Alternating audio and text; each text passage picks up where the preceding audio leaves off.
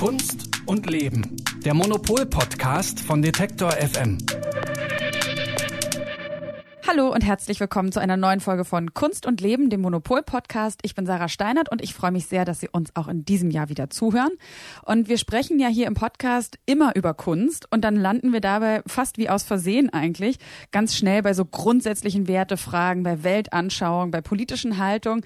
Aber um das Thema Geld geht es hier dann doch eher selten. Wir haben zwar am Rande schon mal äh, das Thema gestreift, wie eigentlich der Kunstmarkt funktioniert, welche Rolle Kunst, Messen und Galerien dabei spielen, aber so eine ganze Folge zum Thema Geld und Karriere, die gab es noch nicht. Und das ändern wir hiermit, denn in dieser Folge geht es genau darum. Und wir wollen einen Blick werfen auf einzelne Künstler- und Künstlerinnenkarrieren und schauen uns an, wie geht das denn eigentlich, also in der Kunst Karriere machen? Und wie hat sich das, was als Karriere dort definiert wird, eigentlich verändert in den letzten Jahren?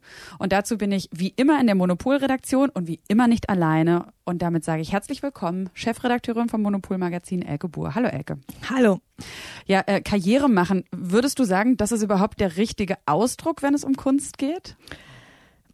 Also viele Künstlerinnen und Künstler wollen ja zunächst einfach mal äh, ihre Kunst machen, also weil das äh, gut, ich glaube nicht mehr, dass man noch so dieses überhöhte, äh, diese überhöhte Vorstellung von, das ist jetzt eine Berufung hat, aber wer weiß, also vielleicht gibt's auch viele Leute, die haben das Gefühl, sie müssen das machen, die können gar nichts anderes machen und ähm, auf der anderen Seite müssen sich Künstlerinnen und Künstler natürlich schon sehr früh überlegen, wie sie denn eigentlich damit überleben. Also das ist, mhm. glaube ich, erstmal die, die erste Frage. Ähm, wie kommen sie überhaupt klar? Also schaffen sie es überhaupt, sich als äh, Künstlerinnen und Künstler zu etablieren?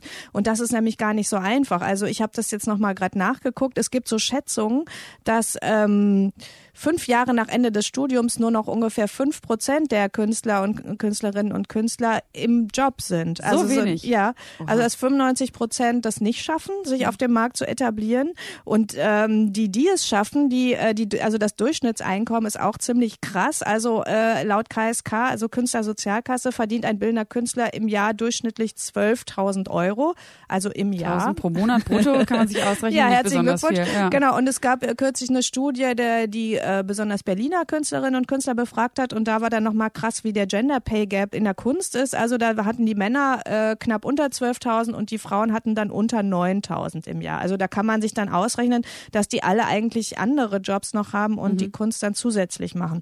Und diese Fantasiesummen, die man immer so hört, für, für, die für Kunst ausgegeben werden, natürlich, also es gibt natürlich äh, Künstlerinnen und Künstler, die richtig viel Geld verdienen, vor allen Dingen Künstler. Ähm, aber das sind wirklich prozentual nur ganz wenige. Und mhm. äh, bei denen kann man dann manchmal auch sehen, okay, die haben jetzt so eine super Karrierestrategie und so. Bei manchen fühlt es sich aber fast eher auch wie Zufall an.